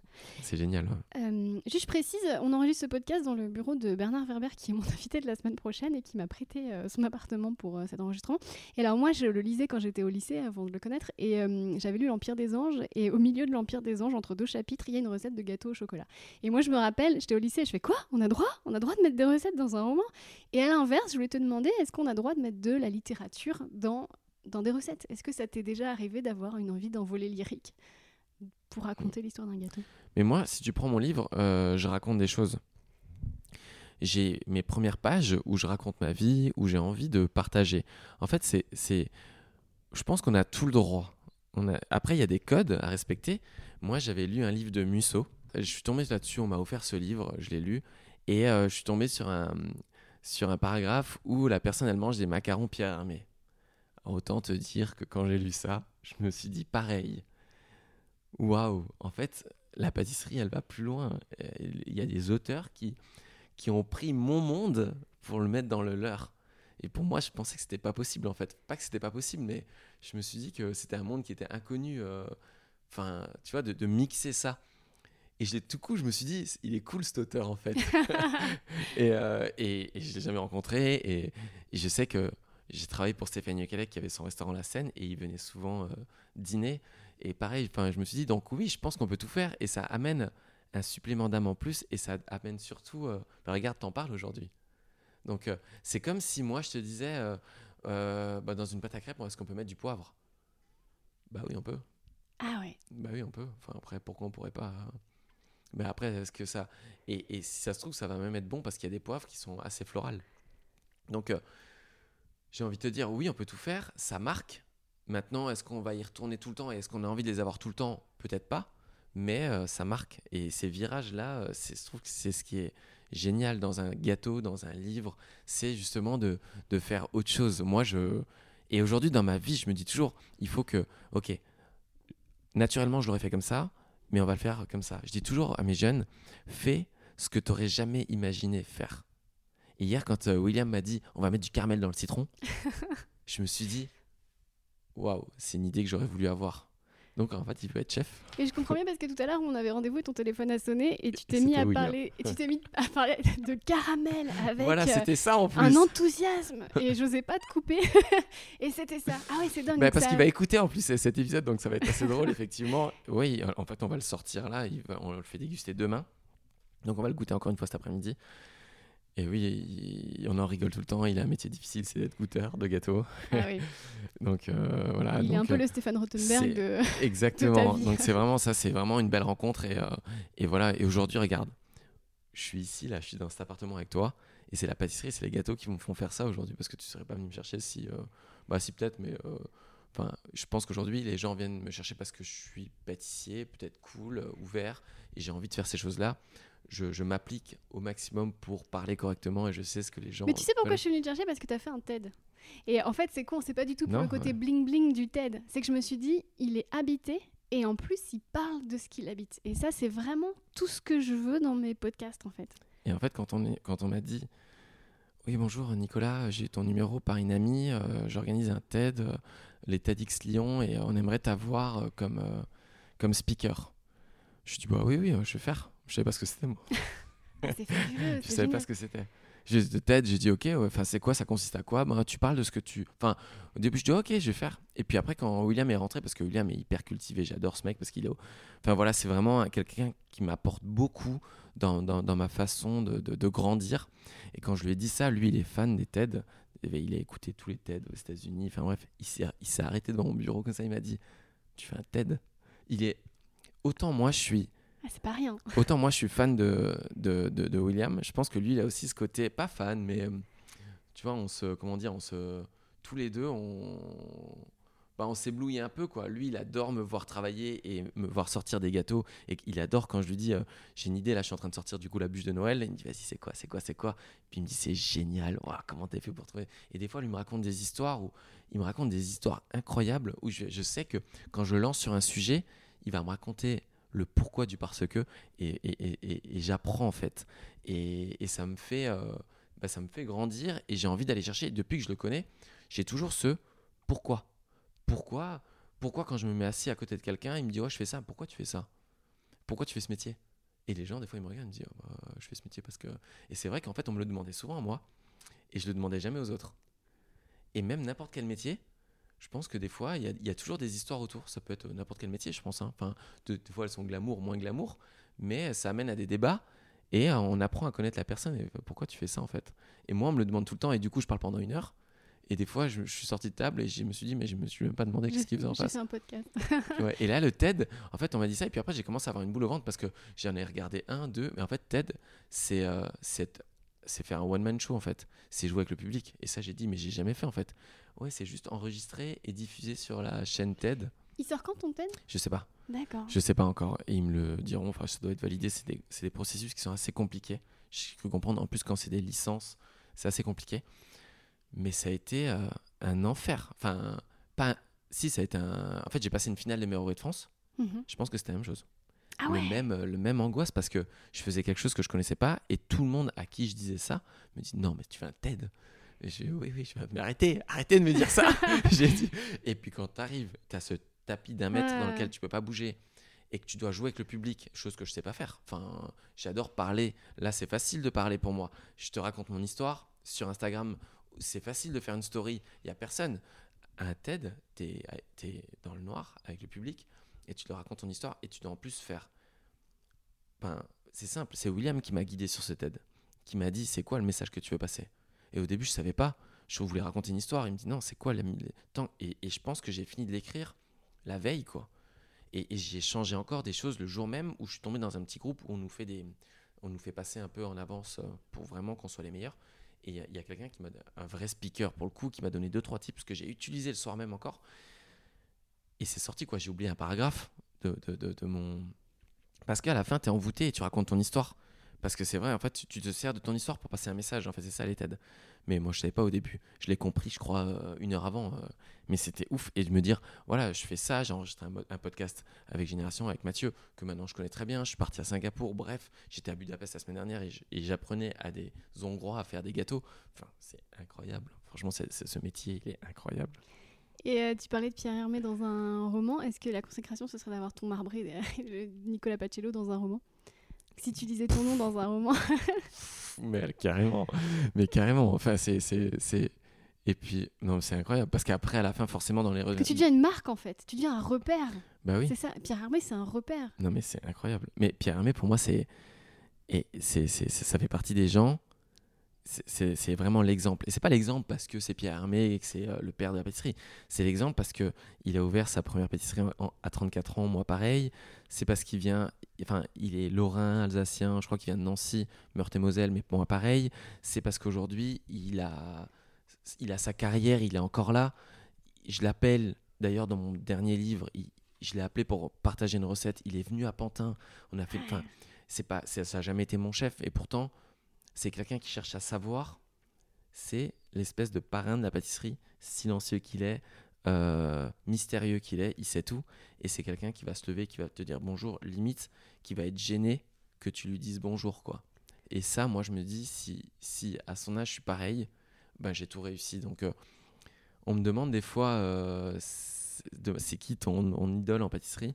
Je ne dis pas des idoles, moi, c'est comme un gâteau. C'est pas un gâteau, c'est pas juste de la farine ou du beurre c'est euh, si tu prends Cyril Lignac, euh, Christophe Helder et, euh, et Pierre Hermé, tu les mélanges.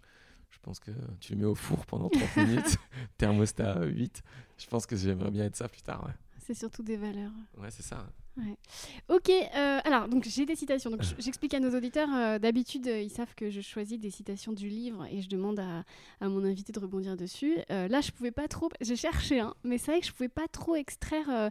Mettez euh, 100 grammes de farine, tout. C'était pas très intéressant. Cela dit, je, je note quand même que le livre commence par un extrait de Cyrano de Bergerac Ouais. et j'étais tellement folle quand je l'ai lu que je t'ai envoyé un message tout de suite Ouais, en te disant exactement. ah mais c'est super, c'est tout à fait l'esprit. D'ailleurs, du coup j'ai mis le, le pâtissier Ragno dans les citations. Et donc oui, je, je suis allée chercher des, des, des- citations euh, emblématiques dans des livres emblématiques qui parlent de nourriture et je vais te demander de les lire. Il y en a une qui compte beaucoup pour moi, je dis pas laquelle c'est, mais tu verras. Il y en a qui sont très longues, hein. je suis désolée, mais euh, voilà. En plus, je suis très bon lecteur. Alors, et les fraises, elles aussi, exhalaient un parfum frais, un parfum de jeunesse, les petites surtout, celles qu'on cueille dans les bois, plus encore, plus encore que les grosses fraises de jardin qui sentent la fadeur des arrosoirs. Les, fram- les framboises ajoutaient un, alors, les framboises ajoutaient un bouquet à cette odeur pure. Les groseilles, les cassis, les noisettes riaient avec des mines délurées, pendant que des corbeilles de raisins, des grappes lourdes chargées d'ivresse, se panaient au bord de l'osier, en laissant, en laissant retomber leurs grains roussis par les veloutetés trop chaudes du soleil. Le ventre de Paris, Émile Zola. Ça te parle? Ça me parle, ça me parle, ça me raconte une histoire. Ça me parle, je connais pas, mais euh, mais ça me donne envie de faire, euh, ça me donne envie de faire. Est-ce Zola fraises. a bien rendu hommage à- aux produits que toi tu utilises tous les jours? Ouais, ouais. Et, et effectivement, moi en lisant ça, si je ferme les yeux, en plus on est dans la saison, c'est effectivement, euh, je suis exactement dans les tartes et, euh, et c'est vrai qu'on va laisser, essayer d'aller chercher ces, pas forcément les belles fraises, mais les bonnes fraises. Et c'est vrai qu'une belle fraise n'est pas forcément bonne et, souvent dans, un paquet de fraises, dans une barquette, il peut y avoir de la, de, la même variété, mais quand même euh, des, goûts complètement différents, et plus sucrés moins sucrés. Ça m'est arrivé encore euh, avant-hier où mon frère allait chercher dans son jardin des fraises, il les a mis sur la table. Et il y en a une qui était hyper acide et l'autre qui était hyper sucrée. Et je me suis dit, ouais, c'est un, un truc de fou. Donc là, c'est vrai, quand je lis ça, moi, ça me fait penser un peu à ça. Et puis quand on parle d'arrosoir et de jardin, ça me fait penser à mon grand-père. Euh, le ventre de Paris, ça raconte aussi euh, bah, la, la profusion de nourriture. Ça parle des donc maintenant ce serait Mm. Rungis. Mais ça parle aussi du fait que tout le monde n'a pas accès à cette, euh, à cette, euh, voilà, à cette qualité. Et toi, t'en penses quoi aujourd'hui euh, du fait qu'il y a quand même des, des gens, comme tu dis, qui peuvent pas forcément monter à Paris et s'offrir un gâteau à 15 euros? Tu penses qu'il faut démocratiser ça? Oui, oui. Nous, notre but euh, avec William, c'est que effectivement le haut de gamme soit accessible. Enfin, le haut de gamme en pâtisserie, en tout cas, soit accessible. Euh, maintenant, il y a une réalité quand même. hein. Moi, je pars toujours du principe que si tu es capable d'acheter un morito à 16 balles, tu peux, avec euh, ça de rhum et de la menthe qui vient euh, de je ne sais où, tu on peut réussir tout doucement à inculquer ça euh, à quelqu'un. Mais il faut qu'il n'y ait pas que le gâteau. En fait, il faut qu'il y ait l'univers. Et quand tu rentres dans les boutiques de 5 sens, il y, a, euh, y a un accueil qui est pour moi plus important que le gâteau parce que je sais que le gâteau, entre guillemets, sera bon. Après, c'est les goûts les couleurs. Mais je fais très attention pour qu'il soit bon en tout cas. Mais je veux qu'on apporte autre chose. Et il y a beaucoup de gens qui me disent quand je suis arrivé quand je suis rentré dans, cinq- la boutique de 5 sens, j'ai eu autre chose.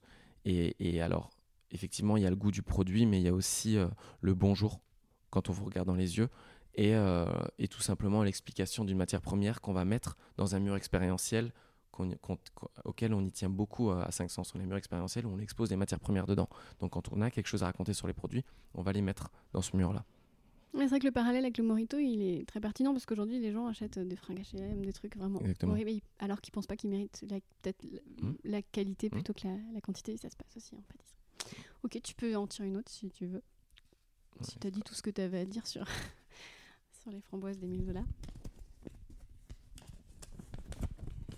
Alors. Alors, mais on prend un croissant dans le sac, la pâte est tiède, presque molle. Cette petite gourmandise dans le froid, tout en marchant, c'est comme si le matin d'hiver se faisait croissant de l'intérieur. Comme si l'on devenait soi-même four, maison, refuge. La première gorgée de, la première gorgée de bière de Philippe Delerme. Mais en tout cas, ça, ça m'évoque beaucoup de choses. Moi, toutes ces citations-là qui parlent de, de, de- de pâtisserie euh, et de croissants, où j'adore les croissants. Enfin, Et de régression, c'est ça aussi. Ouais, la- exactement.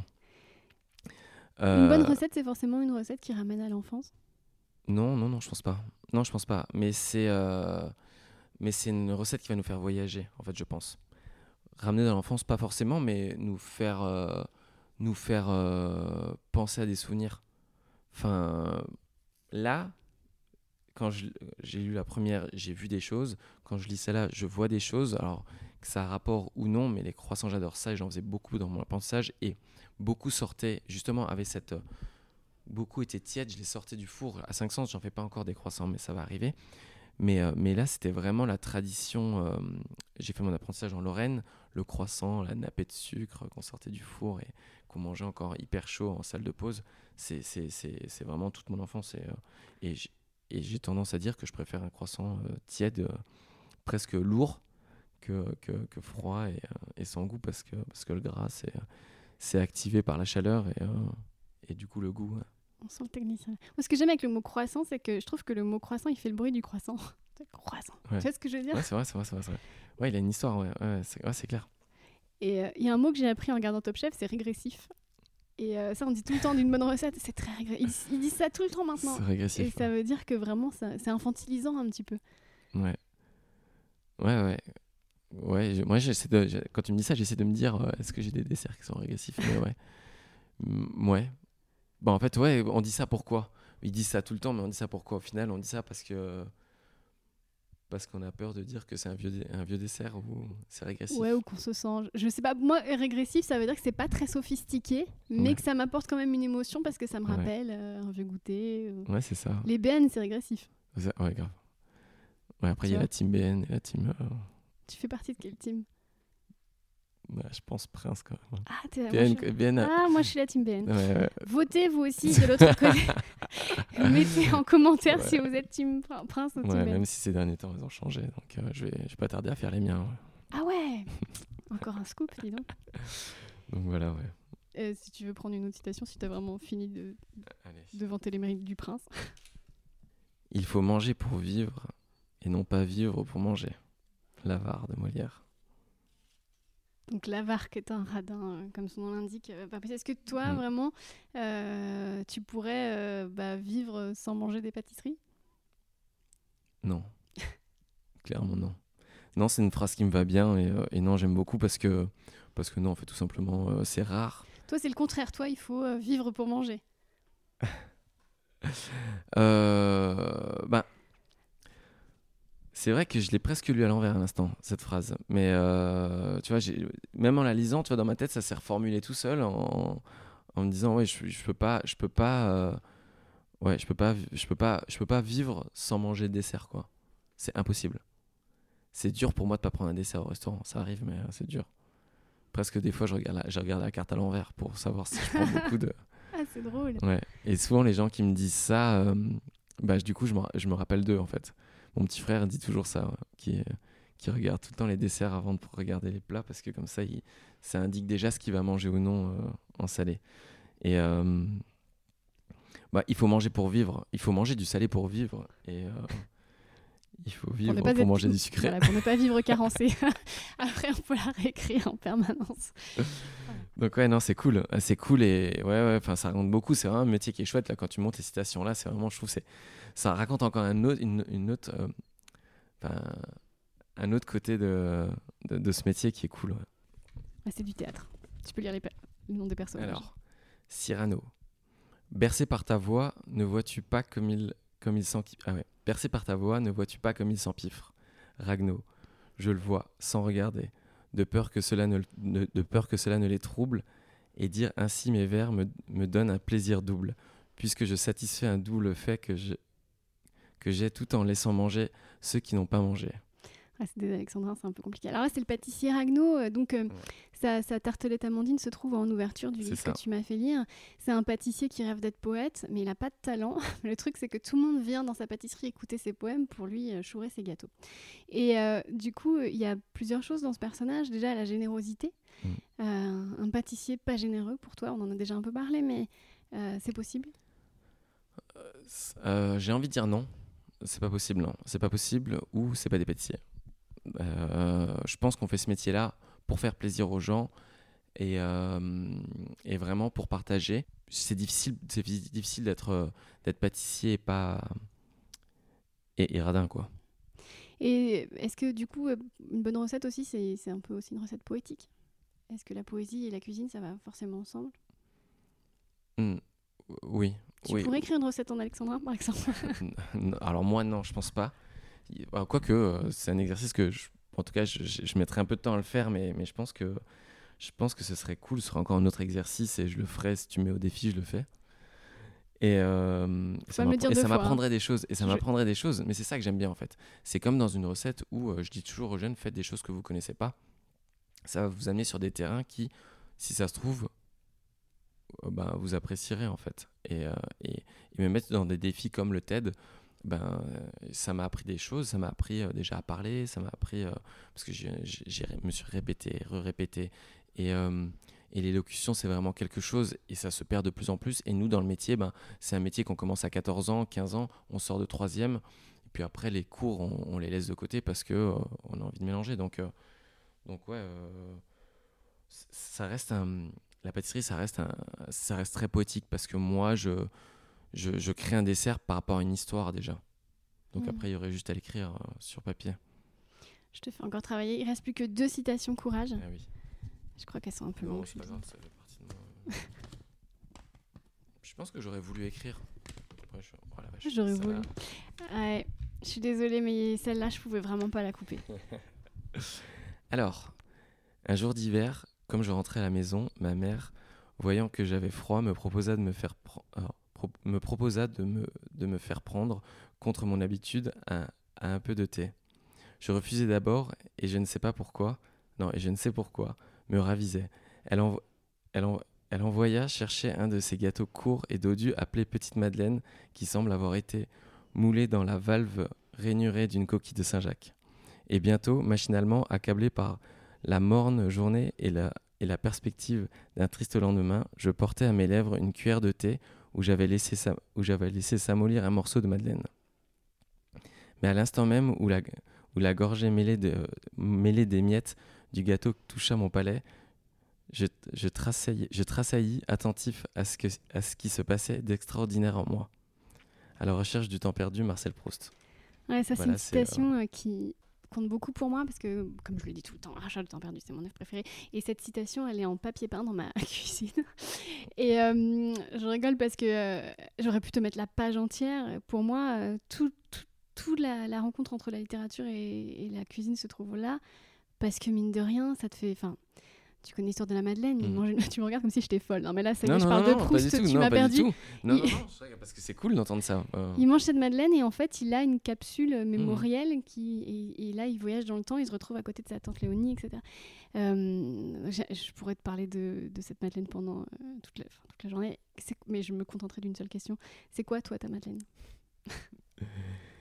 Ma Madeleine de Proust Ma Madeleine de Proust, c'est c'est euh, ce, ce marbré qui, a, qui, à chaque fois que je tombe sur euh, le même, me fait penser à ce que je t'ai dit avant, quand je rentrais dans cette cuisine. Tu vois la cuisine, le batteur. Exactement. Parce que la madeleine de Proust, c'est pas le dessert préféré, c'est le dessert qui va te faire justement, lui, te faire revenir à un moment précis, avec, euh, je pense, une vision précise, une, un parfum précis et, une, ouais, une, émotion précise. Je pense que c'est vraiment ça. C'est pas forcément le, le meilleur, mais c'est celui qui. Il y a celui-là, il y a aussi, euh, il y a aussi cette tarte au fromage qui, euh, qui, me rappelle euh, mon enfance. alors, c'est pas celle que j'ai ramenée aujourd'hui, c'était plus l'image, mais celle de ma grand-mère, elle était vraiment incroyable. Vraiment. elle avait cette texture qui, qui n'est pas. Et, et, et, quand on. Et quand on. Je pense que tu vois, tu vois, on fait plus trop ces fêtes de famille là parce qu'on est tous à droite et à gauche. Mais quand je mange ce dessert là, je, je voyage pendant ces fêtes de famille. Euh, donc je trouve ça assez cool. Et c'est pour ça que j'aimerais bien l'avoir à 500 un jour. Mais j'ai essayé de le faire et de le refaire, mais pourtant elle me l'a dit. hein. Bah, ça viendra au Je t'ai dit, tu mets un pot de crème. Eh, mais quel pot de crème? Ouais.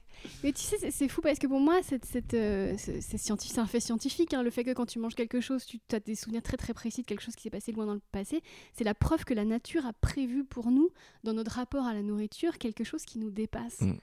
Tu vois ce que je veux Ah oui, dire oui, ah C'est pas ça, du tout ça- ce que ça dit- fascine. hein. Et ça donne tort à l'avare qu'on a lu tout à l'heure. Non, on ne, on ne mange pas pour vivre. On, Mm. on vit pour, même pas pour manger, on vit pour vibrer. Mm. Et, euh, Ouais, c'est ça. ouais. Ok, il reste une citation. J'espère qu'elle va t'inspirer et après Ah on, oui. pourra, euh, on pourra commenter euh, le travail d'Axel. Podane donc, prend, Podane donc prend sa farine qu'elle avait fait bluter exprès pour rendre sa pâte plus fine. Son sel, son beurre et ses œufs frais, et pour bien faire sa galette, s'enferme seul en sa chambrette. On dit qu'en travaillant un peu trop à la hâte, de son doigt par hasard, il tomba de la, pa- dans la pâte. Podane, Charles Perrault. Déjà, que veut dire bluter?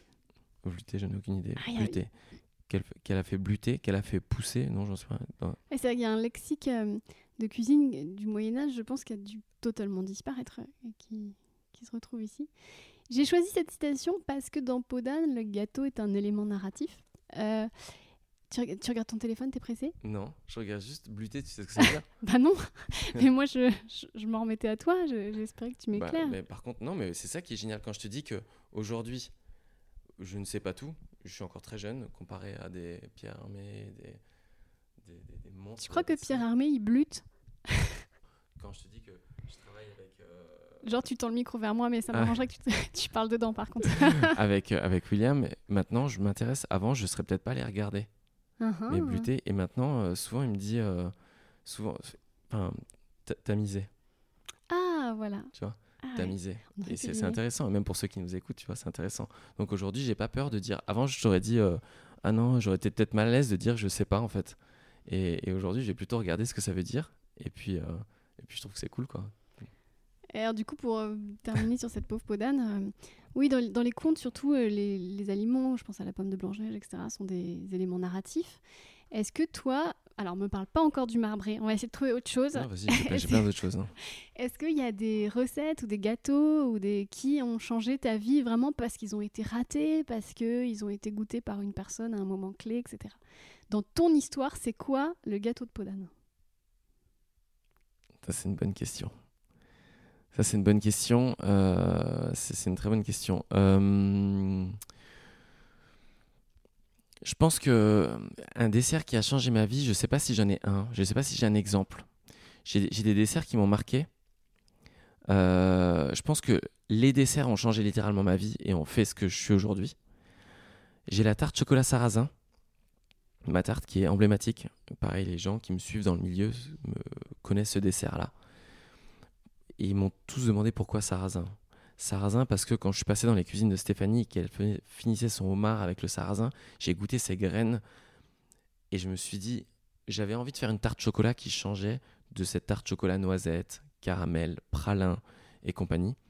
Et je savais pas ce que je voulais faire. Et c'est vrai que quand j'ai tapé dans ce pot et que j'ai renversé, euh, et que j'ai renversé ces- ces- ce sarrasin sur ce, sur ce plan de travail et je la vois encore à la scène goûter, faire ses essais, cuire, elle a toujours ce regard, euh, je le vois pareil. J'ai goûté et je me suis dit, je sais ce que je vais faire. Mais si j'avais pas renversé ce pot-là, je pense que j'aurais pas goûté. Ces, ces, graines, ou peut-être pas tout de suite en tout cas, ou peut-être pas à ce moment-là où je cherchais quelque chose pour finir cette tarte. Et, et cette tarte, je me, la, je me suis appropriée. Et c'est moi aujourd'hui le chocolat sarrasin. Ceux qui me connaissent, c'est moi. C'est cette espèce de, de graine qui ressemble à un fruit sec torréfié que j'ai mélangé, que j'ai que j'ai même dit à quelqu'un, tu sais pas faire une tarte, ben fais une ganache, tu mélanges de la crème et du chocolat ensemble et tu la verses dans un verre, tu jettes du sarrasin dessus et tu le manges comme ça à la cuillère. On ne parle pas de tarte, on parle juste de crème au chocolat, sarrasin, tu vas voir, ça, c'est- ça va te faire voyager dans un, quelque part que tu connais, mais qu'à la fois que tu connaissais pas. Et je trouve ça génial. Alors je sais pas si ça répond vraiment, si ça a changé ma vie ou non, mais en tout cas, je l'ai dans mon livre.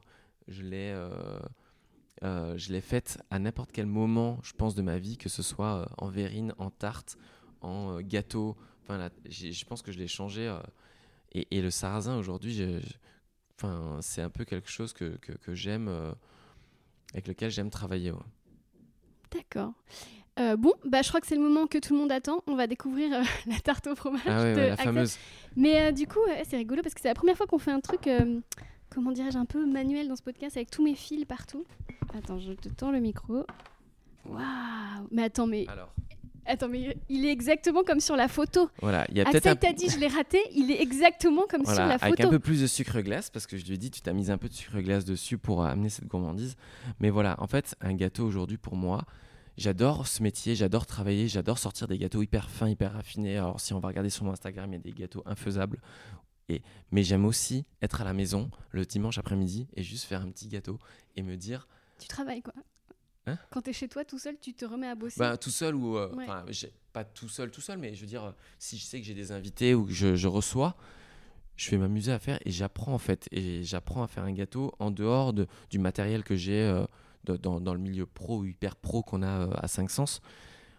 Mais je sors des gâteaux comme ça. Et quand il m'a envoyé la photo hier, il m'a dit Bon, bah, j'imagine que je mets rien pour demain. J'ai dit Si, tu la mets. Donc même lui, il a dû dire aujourd'hui Ouais, mais. c'est ah, que pour lui, ça, c'était raté. alors pour lui, ben, en fait, euh, il a dû se dire, comparé au gâteau qu'on fait d'habitude et au niveau qu'on met, et il a dû se dire, il, il a enregistré un podcast. Enfin, il a, il, il a pas l'habitude. Mais aujourd'hui, il faut savoir, et ça veut dire qu'il connaît pas cette partie de la- Mais même, je sais même pas si moi je la connais vraiment, cette partie de moi qui aime maintenant et qui est capable de venir avec un gâteau comme ça chez quelqu'un.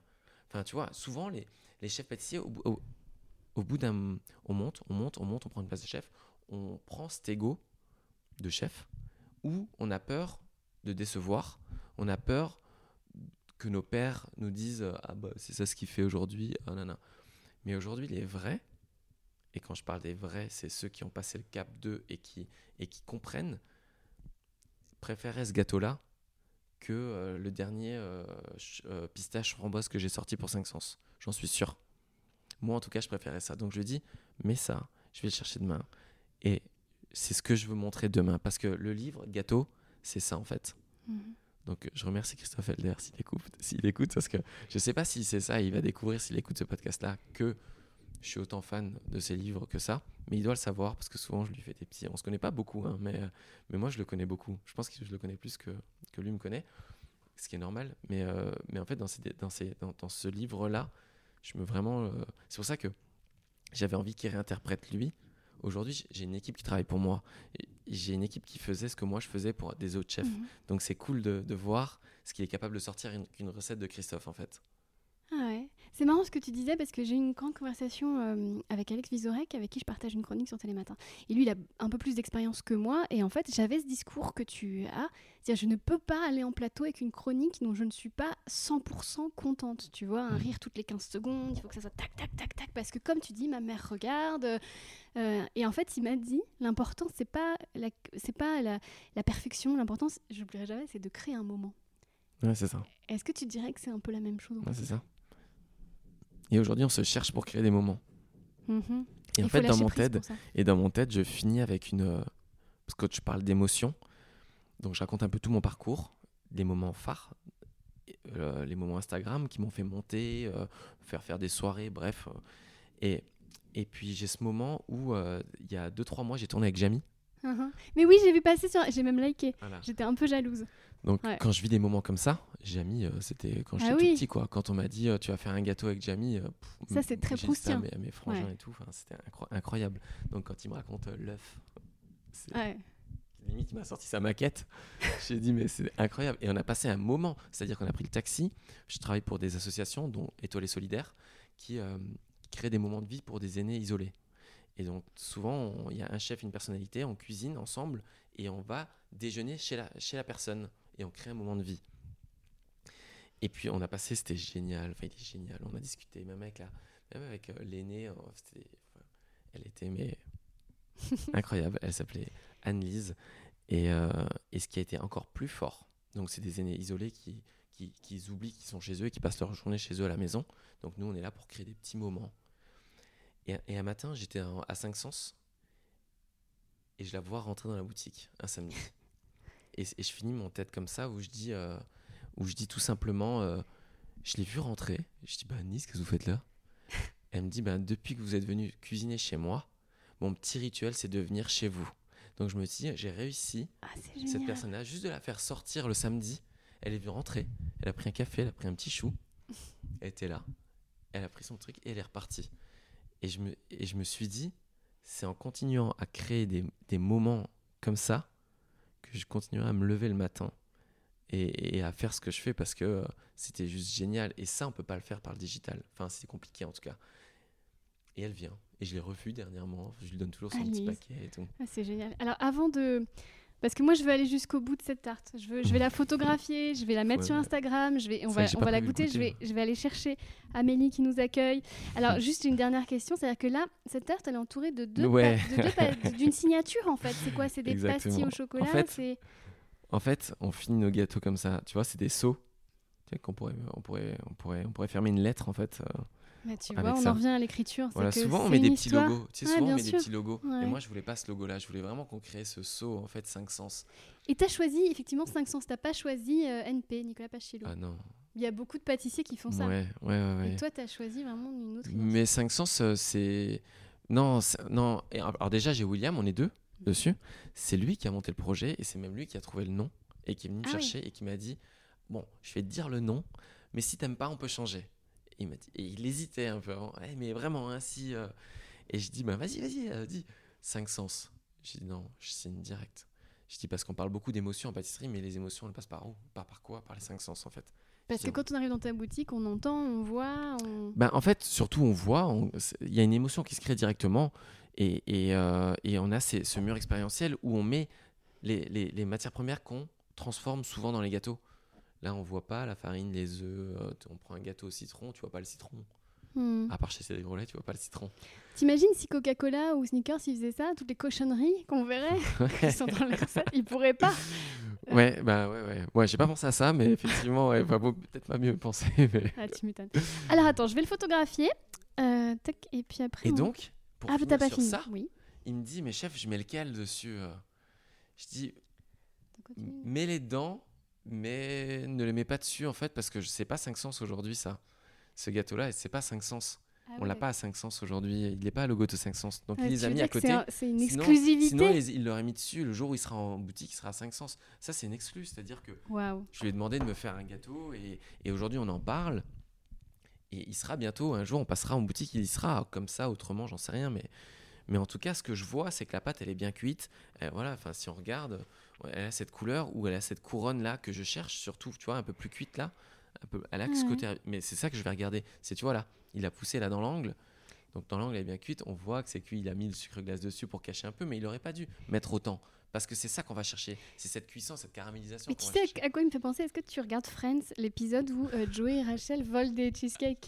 Non. Tu l'as vu cet épisode Non. où en fait par ils se retrouvent avec une livraison par accident d'un cheesecake et le cheesecake est tellement bon qu'ils se retrouvent à aller le voler après chez la voisine et c'est exactement le même. Ah bah voilà, tu Voilà. vois. Donc, euh, C'est fou.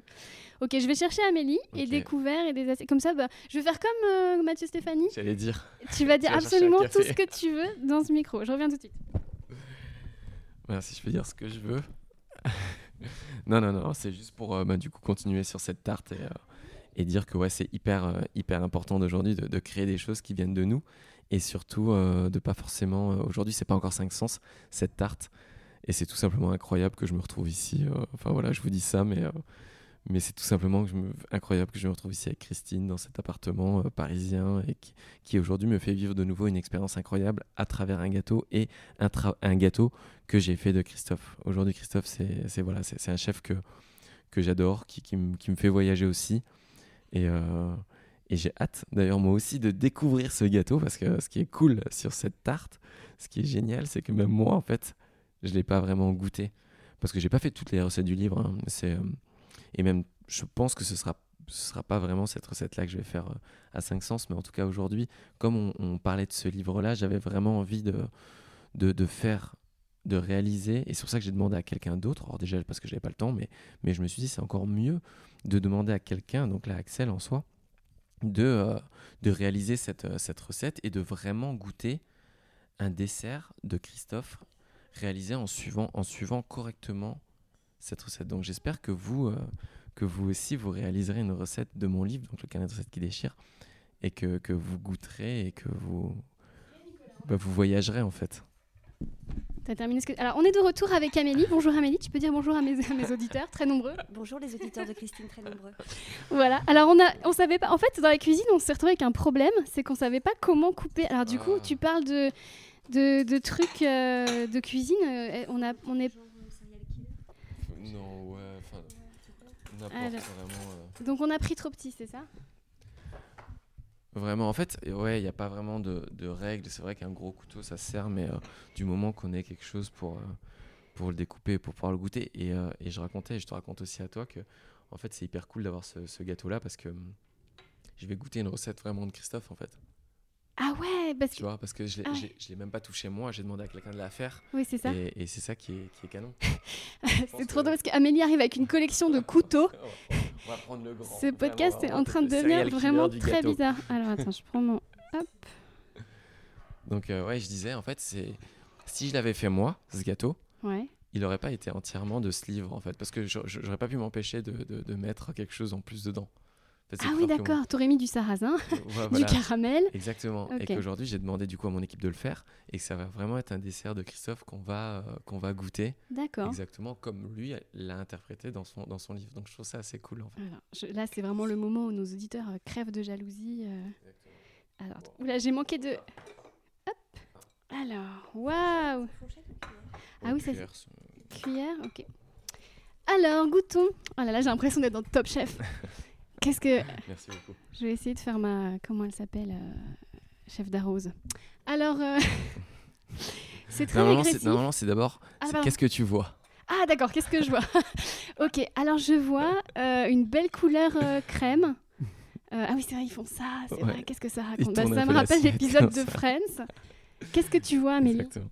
Je vois déjà une bien sablée, bien dorée. Ensuite, au-dessus, euh, c'est du sucre glace, c'est ça. Avec euh, en dessous, on devine donc euh, le dessus du cheesecake bien doré, et bien cuit comme il faut. Et le cheesecake apparaît, mais super beau. Voilà. Avec une super belle texture. Et alors, un parfum, je vous raconte pas. Ok, donc t'es meilleur élève que moi, je suis nulle. Parce que moi, en fait, je suis allée directement, je l'ai, euh, je l'ai massacré, quoi, direct. Ok, passons à la dégustation. Je fais mon Stéphane Rothenberg. Alors, oui, ah là là, Amélie est en train de tomber dans les pommes. Pour l'histoire, c'est c'est, Mm. euh, il y, a la- il y a le cheesecake et il y a la tarte au fromage. Moi, je suis lorrain et du coup, on fait- ma- ma grand-mère faisait toujours ce gâteau-là. C'est vraiment ce fromage blanc qu'on va mélanger dans les blancs euh, en neige. Donc, c'est c'est un petit nuage en fait. Et c'est exactement oui. comme elle l'a décrit. Quand on voit, on voit ce sablé bien cuit. Et c'est quand même hyper gourmand parce que la gourmandise, c'est quoi? C'est la cuisson, c'est la pâte. c'est et c'est ce côté, même quand on met le coup de cuillère dedans, on entend. Ah oui, ah, je, je vais essayer de faire du... Ça s'écrase même pas. Ouais, il y a un petit nuage. C'est tellement léger que c'est. Ah, c'est incroyable. Et ça, c'est quelque chose qui a bercé ben, toute mon enfance. hein. Ma, ma grand-mère, elle en faisait mais tout le temps. Et, euh, et on peut l'assaisonner comme on veut. Enfin, on peut mettre des petits zestes de citron, de vanille, de ce qu'on veut dedans. Mais c'est surtout hyper léger, quoi. Et quand ça sort du frigo, quand c'est bien frais, Ah ouais. Et alors, ton impression? Incroyable. T'as l'air très content. Non, je suis content parce que non, je suis content parce que je trouve que ça anime bien le- ce, ce podcast. Et euh, une fois de plus, j'aime- j'aime arriver, j'aime pas arriver sans rien. Et là, ça, ça, enfin de déjà de parler d'un livre de cuisine, je l'ai jamais fait. Et euh, et, de voir qu'il a été correctement réalisé, c'est-à-dire que il a suivi la recette de Christophe et du coup, c'est bien indiqué, c'est bien cuit et euh, bah, c'est gourmand en fait. Et la, pâtisserie, c'est la gourmandise. Et on, on, on mange pas un gâteau parce qu'on en a besoin. Enfin, je veux dire, on n'a pas besoin pour vivre, pour le coup. On en a besoin pour se faire plaisir ou pour se réconforter. euh, et je pense que ce gâteau, il dit tout parce que à la fois, il est assez gros, mais il est hyper léger. Et euh, c'est réussi, moi, je trouve. Ouais, c'est vraiment une très grosse réussite. Comme ce podcast, j'ai envie de dire. Merci du fond du cœur, euh, vraiment. C'était fabuleux. Euh, alors, ton actu, là, il y a le TED, tu sais pas quand? Non, je sais pas quand il sort. Mon actu, là, tout de suite. Est-ce qu'il y aura euh, un tome 3 des recettes alors oui, j'ai très envie d'un tome Ah, 3. ok. En tout cas, j'ai très envie d'un troisième livre. Donc là, euh, j'ai recontacté la maison d'édition, on s'est vu. Et euh, ça me taquinait un peu. Mais là, j'attendais de laisser passer un peu. euh, on a quand même euh, donc deux boutiques qui arrivent, une sur Paris et une à Boulogne. On a 500 cafés qui ouvrent à côté de la manufacture à Pantin. Donc là, on a déjà trois gros projets euh, qui arrivent. On a Noël. Nous, à Noël, on raconte beaucoup d'histoires. Noël, Amélie. Hmm. Eh oui. Ben, je, je prépare l'histoire qu'on va raconter à Noël parce qu'après le temps de créer le gâteau, le- l'année dernière à Noël, on a vraiment transformé la boutique en une plantation de cacao. Donc j'avais une cabosse en, bûche de Noël et on, voyait du cacaoyer jusqu'à la transformation de chocolat dans toute la boutique. Et c'était génial parce que je voyais des, enfants arriver avec leurs parents et ils faisaient tout le tour, ils partaient vraiment à quelque chose. Et la cabosse était faite en mucilage, donc la pulpe qui est à l'intérieur d'une vraie cabosse de cacao. Donc ils découvraient vraiment beaucoup de choses. Et cette année, on a trouvé le thème. Je travaille sur la. Je peux pas le dire parce que je le dirai en off, mais je peux pas le dire parce que vraiment pour le coup c'est pas encore abouti et j'ai ça va vraiment être quelque chose de, dingue aussi sur effectivement un produit. 500 on aime bien mettre les produits en avant et c'est c'est de raconter aux gens des histoires que ou de leur faire découvrir des histoires justement qu'ils connaissent pas sur les matières premières. Sans aller chercher trop loin ou enfin Wikipédia mais nous on va c'est à dire qu'on va comme des, journalistes, on va aussi aller euh, chez les producteurs, passer du temps avec eux, comprendre et essayer de, véhiculer ça et pas simplement de faire goûter le gâteau, mais de vivre ce moment-là. Et là, j'ai trouvé l'idée, donc euh, je suis en train de mettre ça en scène euh, pour que ça ressemble quand même à une bûche, parce que j'aime bien que mes bûches ressemblent quand même à des bûches. Mais, mais voilà, histoire qu'autour de la table, quand on met la bûche sur la table, il y a toujours ce, quart d'heure où on débat un peu dessus, pourquoi c'est ça. Et puis là, j'ai envie de mettre un peu de service aussi. Donc juste de passer, de rajouter un peu de cet aliment dessus. Je trouvais que ça amenait ce côté plus euh, à Noël. Donc, euh, donc là, je suis l'actu, c'est un peu, c'est un peu ça. Après, je, là, je, me, disais même euh, que là, j'ai clôturé la, semaine dernière où j'étais à Budapest et que, là, je vais me concentrer sur mes projets vraiment de fin d'année qui, vont commencer à être lourds en termes de, bah, managérial avec les équipes à recruter, les, recettes à, créer. Et si je veux rajouter un livre là-dedans, je sais que ça va être beaucoup de travail. Donc, je vais rester concentré, essayer de prendre un peu de vacances et, euh, et continuer à goûter des gâteaux, des gâteaux, des gâteaux. Des gâteaux, des gâteaux, des gâteaux. Et moi, pendant ce temps-là, je continuerai de vous partager des livres, des livres, des livres. D'ailleurs, la semaine prochaine, mon invité sera l'écrivain Bernard Werber, qui m'a fait découvrir un très beau texte, Des fleurs pour Algernon de Daniel Case.